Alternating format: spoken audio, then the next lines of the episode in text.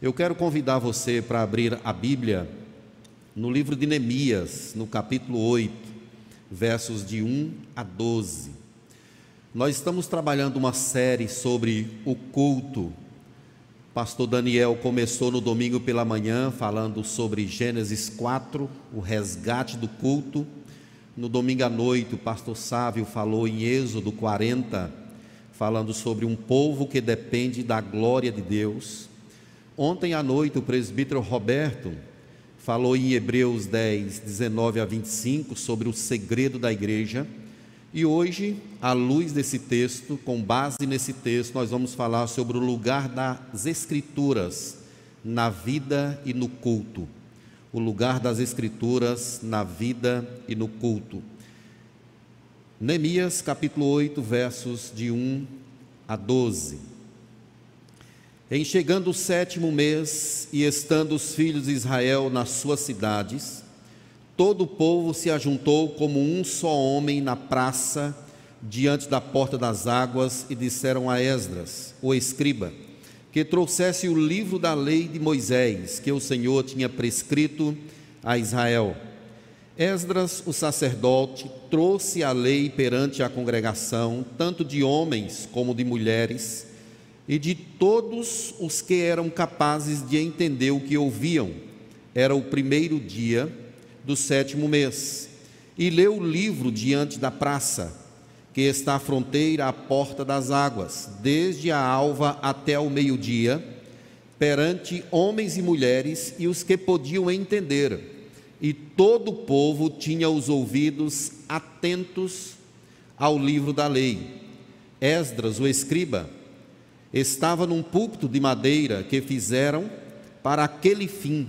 Estavam em pé junto a ele, à sua direita, Matitias, Sema, Anaías, Urias, Ilquias, Maceias, e à sua esquerda, Pedaías, Misael, Malquias, Rassum, Rasbadana, Zacarias e Mesulão.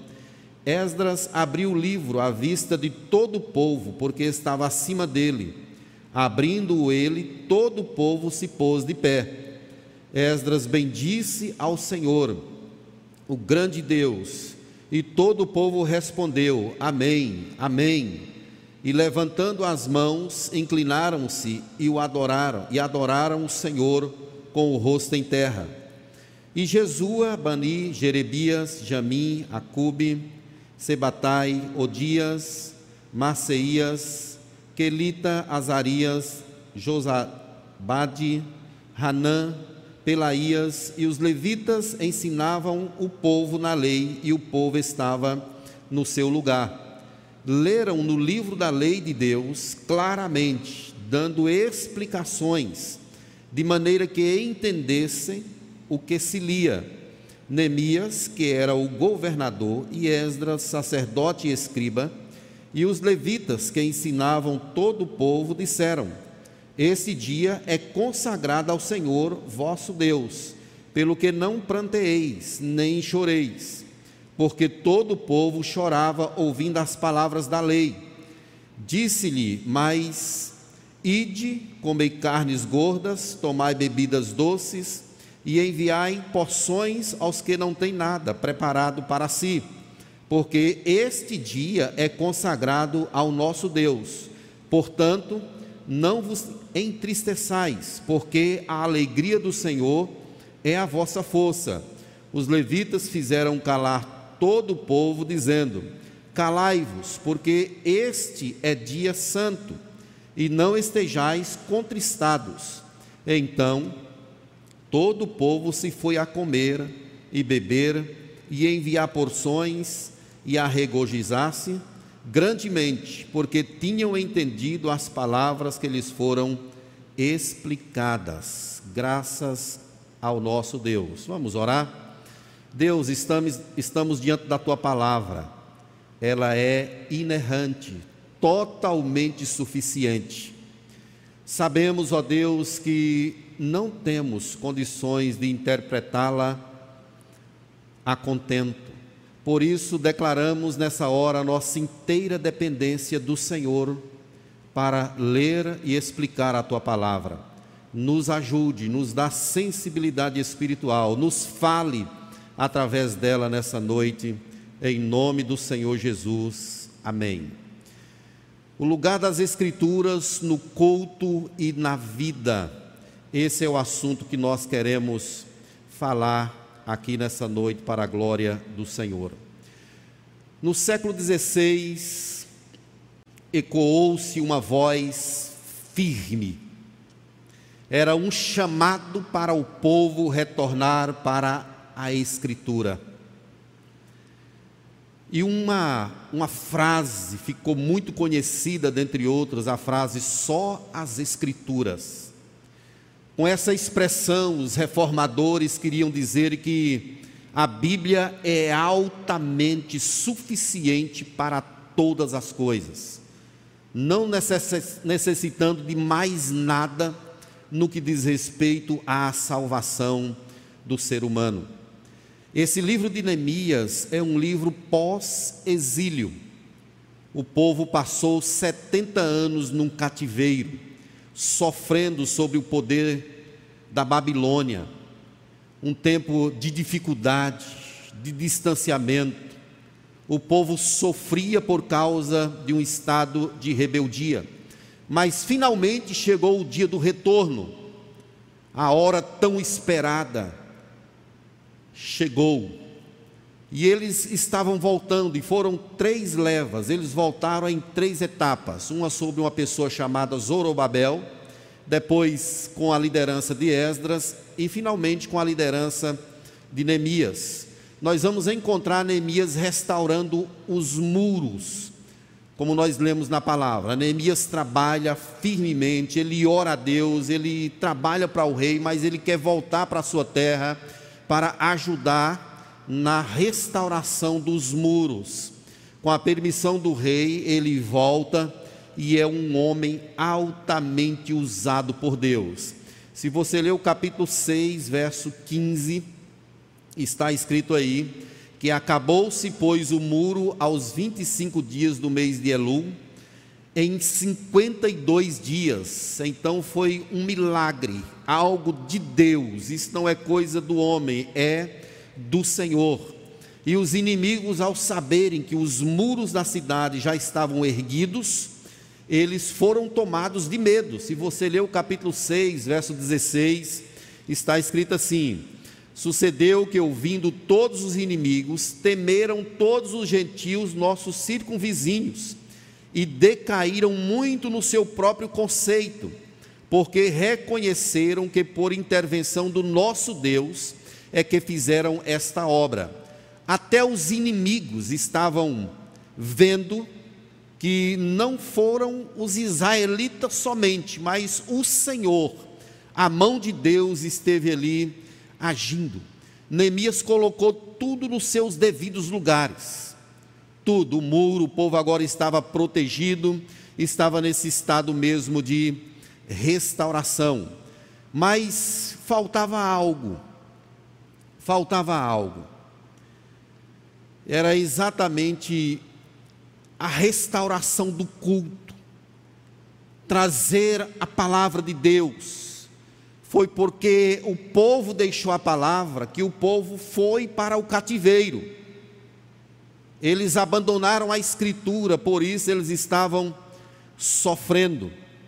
Se você ler o capítulo 7, verso 1, está escrito assim: Ora, uma vez reedificado o muro e assentadas as portas, estabelecidos os cantores, os levitas, vejam que Neemias agora ele está, ele está trabalhando na questão da restauração do culto.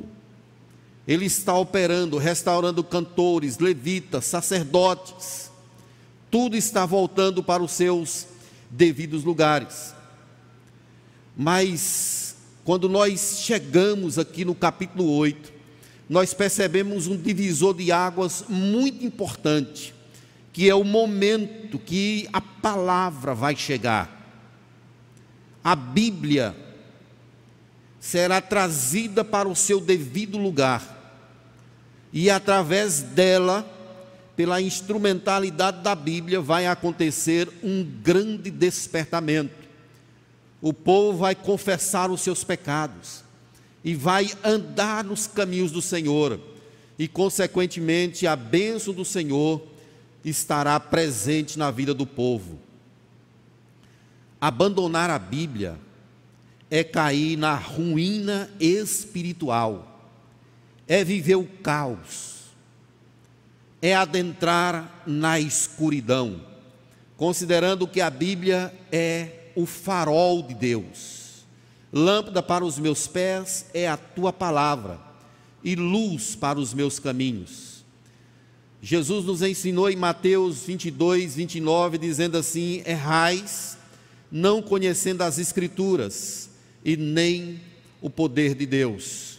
Quando a Bíblia fala, nós devemos nos calar, porque a Bíblia é Deus falando, é Deus dizendo, é Deus norteando. Sem ela, nós nos perdemos.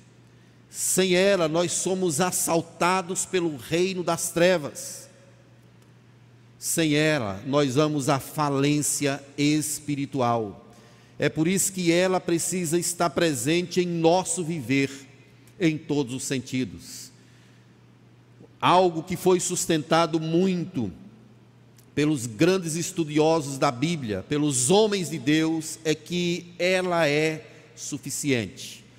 Na Bíblia você encontra a resposta para tudo. Você quer criar bem os seus filhos? A Bíblia te ensina. Você quer ter um casamento feliz? A Bíblia tem a resposta. Você quer ser um crente propositivo, cheio de Deus? A resposta está na Bíblia. Ela é altamente suficiente para tudo que nós precisamos. Ela não precisa de coadjuvantes. A Bíblia é a palavra de Deus. Em tempos idos surgiu um negócio chamado de teologia liberal. E a, uma das prerrogativas da teologia liberal é que a Bíblia ela contém a palavra de Deus mas ao dizer contém a palavra de Deus, eles queriam dizer que ela não é toda a palavra de Deus. Dessa forma, alguns propunham para que desfloreasse as histórias da Bíblia. Aquilo que não se podia provar deveria ser deixado de lado, porque no caso seria contos humanos. Mas nós cremos que a Bíblia é a palavra de Deus, de Gênesis a Apocalipse. Tudo que está aqui foi colocado com um propósito. Tudo que está aqui foi inspirado pelo Espírito Santo. Pedro diz que homens santos falaram da parte de Deus pelo Espírito Santo. E aqui, meus irmãos, nós percebemos uma festa sendo estabelecida que é a festa dos tabernáculos. Vejam que eles estão voltando a cumprir a lei. Em Levíticos, no capítulo 23, verso 34, está escrito assim: Fala aos filhos de Israel, dizendo: Aos 15 dias do mês sétimo será a festa dos tabernáculos ao Senhor por sete dias. Esta festa representava os 40 anos que eles haviam passado no deserto. Simbolizava também o tempo da colheita. Deus queria que essa festa fosse celebrada na vida do seu povo. E agora eles estão cumprindo a lei. Vejam que a Bíblia é trazida e eles estão começando a caminhar agora de acordo com ela. Mas eu quero observar aqui à luz desse texto duas questões. A primeira delas é que a Bíblia precisa estar sendo colocada no centro. Ela precisa ter a primazia. Ela precisa estar no centro absoluto da nossa história, da nossa vida, da igreja, do culto. E eles chamam o sacerdote, veja o capítulo 8, verso 1 em chegando o sétimo mês, como nós lemos agora há pouco em Levíticos, e estando os filhos de Israel nas suas cidades, todo o povo se ajuntou como um só homem. Vejam que eles estão unidos. E eles estão juntos na praça, diante da porta das águas, disseram a Esdras, o escriba, que trouxesse o livro da lei de Moisés que o Senhor tinha prescrito a Israel. Não é para trazer qualquer livro, é o livro de Deus, é a Bíblia. O que está acontecendo aqui, meus irmãos, é algo maravilhoso, que eles estão trazendo a Bíblia para o centro da sua vida e do culto. Eles queriam ouvir a leitura da lei. E veja o que acontece no verso 2: Esdras, o sacerdote, trouxe a lei perante a congregação. Que cena linda! Tanto de homens como de mulheres, e de todos os que eram capazes de entender o que ouviam. E era o primeiro dia do sétimo mês. Mais uma vez, eles estão cumprindo aqui a lei que foi estabelecida por Deus lá no Pentateuco. A Bíblia está sendo trazida para o centro. Quem está ali? Homens, mulheres, todos que são capazes de ouvir e entender. A Bíblia é trazida para o centro. Olha o verso 3: e leu no livro, diante da praça, que está à fronteira à porta das águas, desde a alva até ao meio-dia, perante homens e mulheres e os que podiam entender. E todo o povo tinha os ouvidos atentos ao livro da lei. Esse foi um sermão longo, mais ou menos umas seis horas só de leitura. Às vezes a gente lê cinco minutos e alguns já estão cansados. Que leitura longa é essa? Imagine aí seis horas só de leitura e o povo está com os ouvidos atentos ao livro da lei. A ideia aqui é o seguinte: traga o livro. Nós queremos que ele seja central em nossa vida. Homens, mulheres, todos os que, eram capazes de ouvir e entender. Um pastor anglicano, ele diz assim: onde a Bíblia não tem voz, não devemos ter ouvidos. A Bíblia está sendo defraudada nesta geração. Muito antropocentrismo.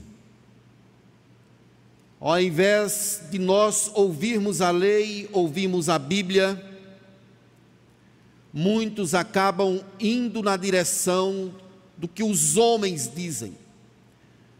Nós não devemos ter ouvidos onde a Bíblia não tem voz. Ela é a espada do Espírito, é ela quem muda a nossa vida, é ela quem restaura a nossa sorte. Ela precisa ser trazida para o centro, não como uma espécie de amuleto que fica nas nossas casas, mas algo que de fato norteia a nossa vida. Nós devemos caminhar por ela viver por ela, pautar a nossa vida na direção das Escrituras Sagradas. Ela é a lei de Deus que restaura a alma.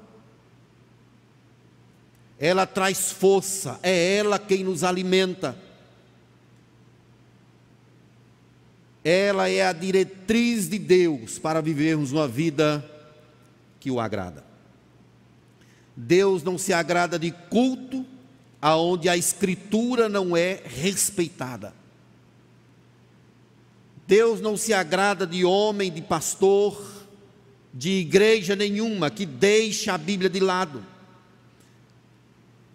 Nós devemos ter sempre esse cuidado de colocar a Bíblia no centro da nossa história, no centro das nossas vidas.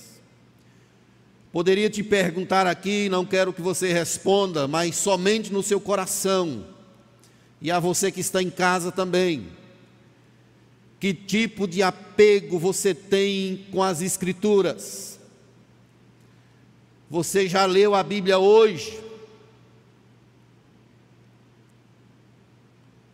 Responda para si mesmo, no seu próprio coração. Deus não se agrada da vida que não tem amor pela palavra dEle. Ele vela pela palavra para a cumprir. Passarão os céus e a terra, mas a minha palavra não passará. A Bíblia é um milagre. Ela não foi composta da noite para o dia, foram 16 séculos escrevendo a Bíblia. Quase 1.600 anos. Tem cerca de 40 autores, culturas diferentes, situações diferentes, e ela não tem um erro. Ela está completamente alinhada numa direção, de forma que tudo aponta para Cristo. Tudo na Bíblia aponta para o Cordeiro de Deus, de Gênesis a Apocalipse. Ela não é um livro de homens, ela é o livro de Deus. Homens santos falaram da parte de Deus, movidos pelo Espírito. Você quer ouvir Deus falar? Não vá atrás de revelações, porque você já tem a revelação que é a palavra de Deus. Leia e Deus falará contigo. Eu estava lendo um livro de Eugênio Peterson e aprendi algo muito importante. Nessa pandemia eu li a Bíblia de Gênesis a Apocalipse. Só que eu li um pouco correndo, lendo. Eu tomei um propósito na minha vida de levantar acordar de manhã e a primeira coisa que eu pegava era a Bíblia. E comecei a ler. Quando eu terminei, fui ler um livro de Eugênio Peterson e ele disse algo que me marcou. Quando você lê a Bíblia, leia pausadamente. Vá além da letra Ouça Deus falar contigo. Depois que eu levei essa esse puxão de orelha, eu retornei para Gênesis. E eu comecei a marcar a Bíblia, devagarinho, querendo mesmo ouvir Deus falar comigo. Traga a Bíblia para o centro da sua vida, em nome do Senhor Jesus. Ela vai te dar solidez e vai direcionar os teus passos. Algo que é visto ainda aqui no texto é a resposta do povo em relação àquilo que está sendo pregado, em relação àquilo que está sendo abordado ali por Esdras na palavra de Deus. Veja no versículo 4. Esdras, o escriba, estava num púlpito de madeira que fizeram para aquele fim. Olha, o púlpito está um pouco mais alto, que bênção. E foi feito para aquilo mesmo. Estão ali, o escriba está ali, os levitas estão lá, e o verso 5 diz que Esdras abriu o livro à vista de todo o povo, porque acima, estava acima deles. Abrindo ele, todo o povo se pôs de pé.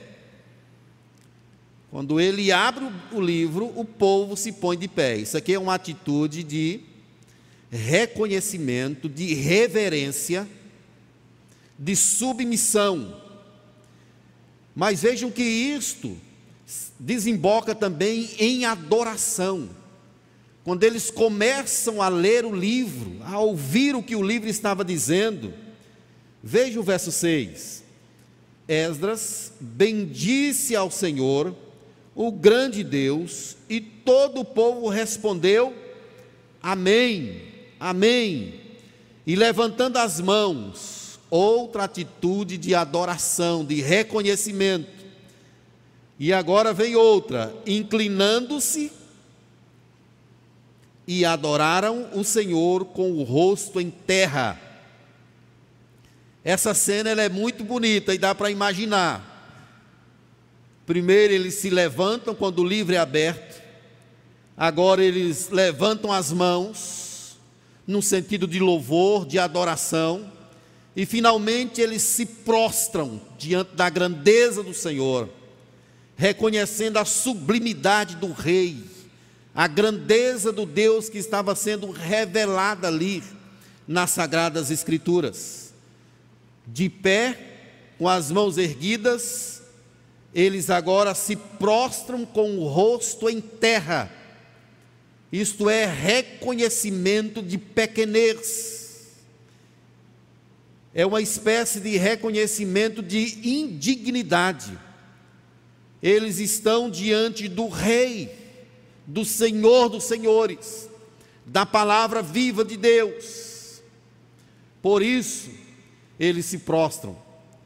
Queridos, o verso de número 8 diz que eles leram no livro da lei de Deus, claramente, dando explicações, de maneira que entendessem o que se lia.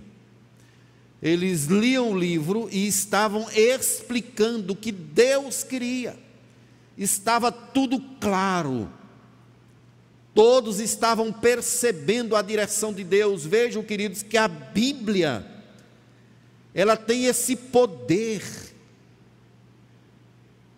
de tirar a escuridão, de tirar a pessoa de um estado de ignorância, de trazer luz, de trazer percepção Neemias, diz o verso 9, que era o governador, e Esdras, o sacerdote e escriba, os levitas, eles ensinavam todo o povo, dizendo: Este dia é consagrado ao nosso Deus, pelo que não planteeis nem choreis, porque todo o povo chorava ouvindo as palavras da lei. Percebam comigo essa imagem, mãos erguidas, joelhos dobrados, rosto em terra, bendizendo a Deus, reconhecendo um estado de indignidade, reconhecendo a realeza de Deus, e agora eles estão chorando. Por que, que eles choram? Eles entenderam o que aconteceu com eles na Babilônia. Por que, que eles foram para a Babilônia? Porque desobedeceram a lei de Deus, os preceitos do Senhor.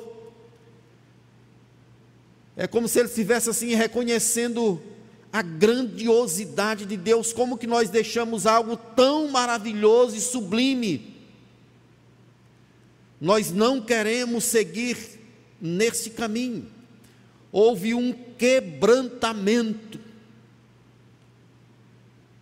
O coração do povo estava chorando, quebrantado diante da lei do Senhor. Olha o que o verso de número 10, como que eles agem isso? Comam carnes, vamos nos alegrar, bebidas doces, vamos dividir as nossas porções, é tempo de festa divida com aqueles que não têm nada preparado para si, porque esse é dia consagrado a Deus, não queremos ver ninguém triste. Portanto, não vos entristeçais, porque a alegria do Senhor é a vossa força. Aquele momento de regozijo foi provocado por Deus foi Deus quem trouxe o povo até ali. E era um tempo de alegria, não tinha espaço para tristeza alguma. O verso 12 diz assim: Então todo o povo se foi a comer e beber, e enviar poções, e a regozijar-se grandemente, porque tinham entendido as palavras que lhe foram explicadas. Alegria, entusiasmo, regozijo diante daquilo que Deus fez. Como o seu coração se comporta quando você ouve que você estava morto e Cristo te ressuscitou? Como você fica ao saber que você estava algemado, que você pertencia a Satanás, era cego, surdo, pobre espiritualmente, e Deus em Cristo te transportou de um império de, trevas para o reino do Filho do seu amor, perdoou os teus pecados, colocou um anel no teu dedo, houve uma festa no céu quando você foi regenerado, quando você se arrependeu, pela graça do Senhor. Como que o seu coração se comporta ao ouvir essas verdades? De saber que há um paraíso nos aguardando, que o céu nos espera um local onde Deus enxugará dos nossos olhos toda lágrima. O nosso coração exulta em louvor, em alegria, na presença desse Deus Santo, de forma que nós consideramos tudo como refúgio, por conta da sublimidade de Cristo. O apóstolo Paulo diz que tinha desejo de partir e estar logo com Cristo, o que era incomparavelmente melhor. O coração dele enche-se de regozijo e ele é capaz de deixar tudo por causa desta verdade. Meus queridos, a nossa vida aqui na terra é como um vento, ela é passageira ela chega a 70 anos, diz a Bíblia. Se tiver força e vigor, chega a 80. Quando passa de 80 é só canseira e enfado. Mas há uma eternidade nos aguardando. Não vamos viver em função das coisas temporais vamos viver em função da eternidade. Não vamos nos apegar demasiadamente às coisas da terra. A Bíblia diz assim: trabalhai não pelas coisas que perecem. Não acumulem para vocês outros tesouros na terra. Os ladrões roubam, as traças corroem. Acumulai tesouros nos céus Vamos voltar o nosso coração para a Escritura. Não se apegue demasiadamente a nada nessa terra. Tudo que você coloca a mão é passageiro. Se você consegue tocar na pessoa que está aí do seu lado, é porque é passageiro. O esposo, o filho, os bens, o templo os bancos. Geração vai e geração vem. Mas a palavra de Deus tem uma garantia para aqueles que confiam nessa Escritura. Para aqueles que seguem a direção do Senhor. Por isso, meus irmãos, não vamos viver em função da comida que perece. Vamos trabalhar e viver para a glória do Senhor, para a vida eterna. Eu quero trazer algumas aplicações para o nosso crescimento para guardarmos em nossa mente. Primeiro, o culto deve ser agradável às pessoas, mas deve ser sempre baseada, baseado nas escrituras. Não somos nós quem preparamos o culto. é uma visão equivocada. Não somos nós que, quem preparamos para Deus, é o contrário. Deus se senta numa grande mesa e chama os seus filhos para vir adorar o seu nome.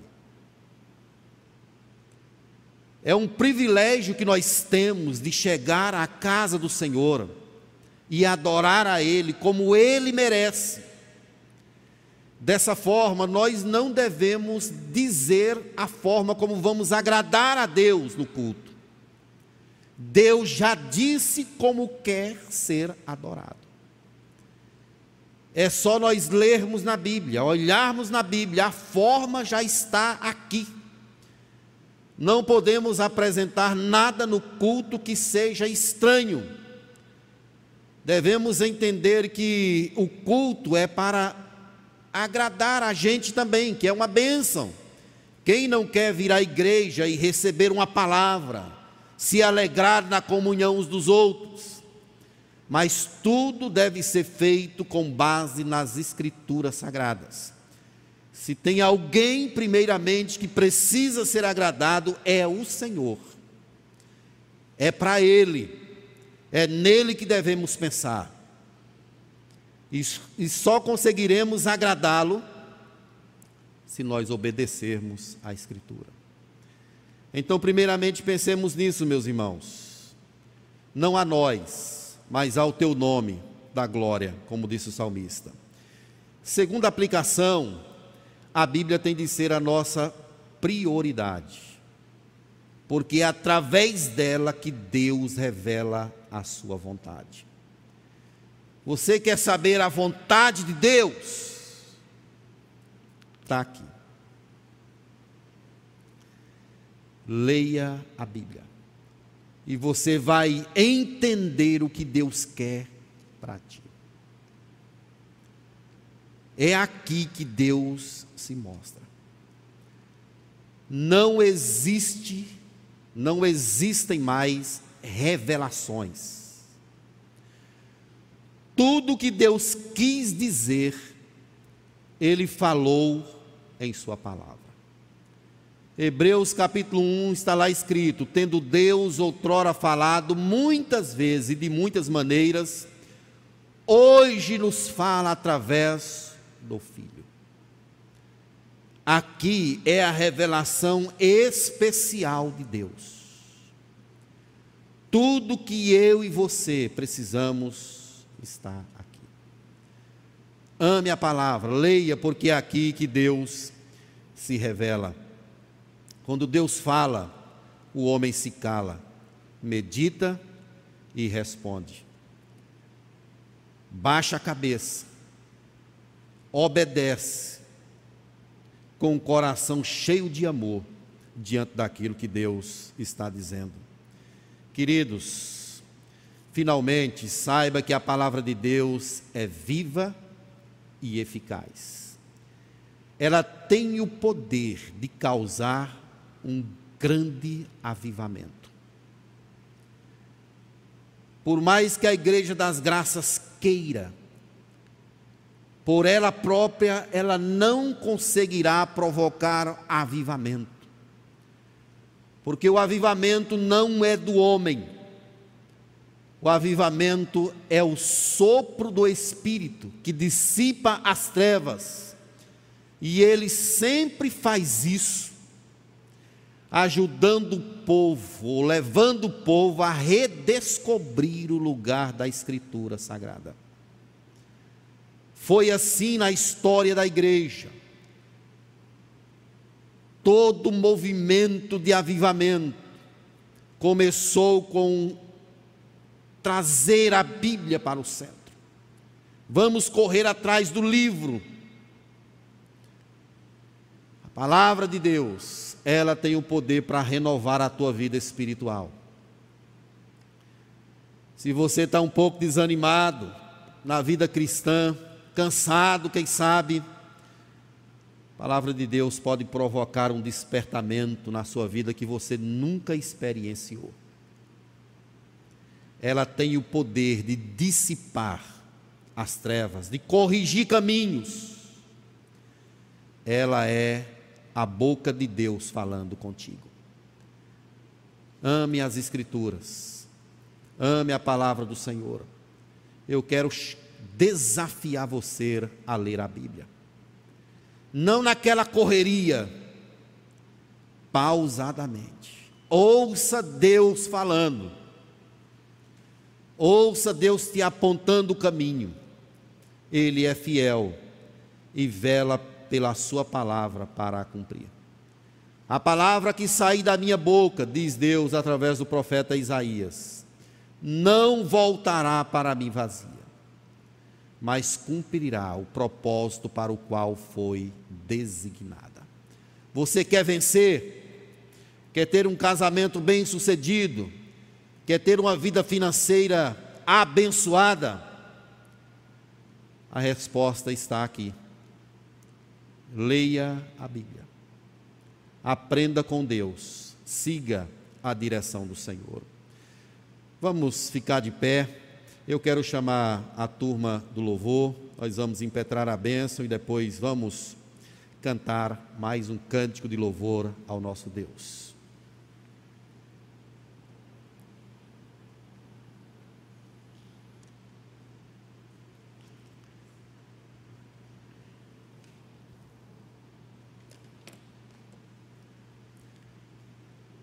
Curve a sua cabeça.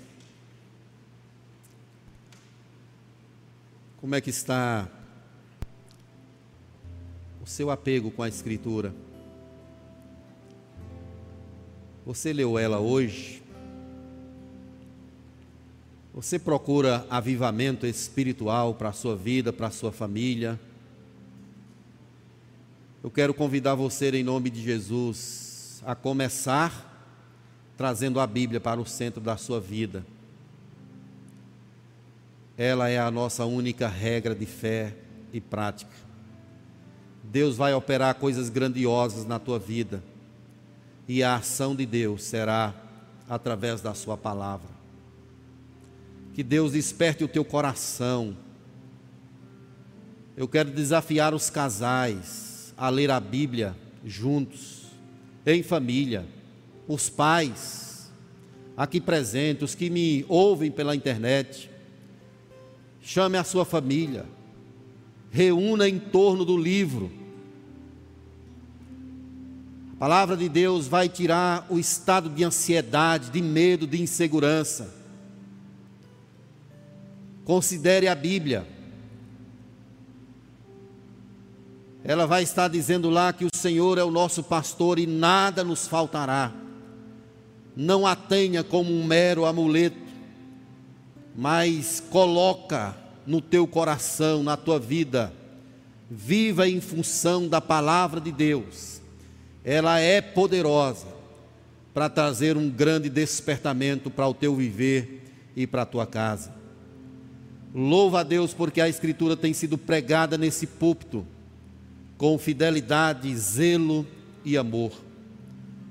Por isso eu quero agradecer e louvar o nome do Senhor. Senhor, muito obrigado por essa noite de bênção. Nos ajude, ó Deus, como na época de Neemias, de Josias, como na época da reforma protestante. Nos ajude, ó Deus, a trazer a Escritura para o centro da nossa vida, para o seio das nossas famílias Abençoe os pais, ó Deus, para que eles se apropriem da palavra e possam ler em suas casas para os seus filhos, para os seus cônjuges. Ajuda-nos, ó Deus, para que nos reunamos no entorno da palavra, que ela venha guiar os nossos passos.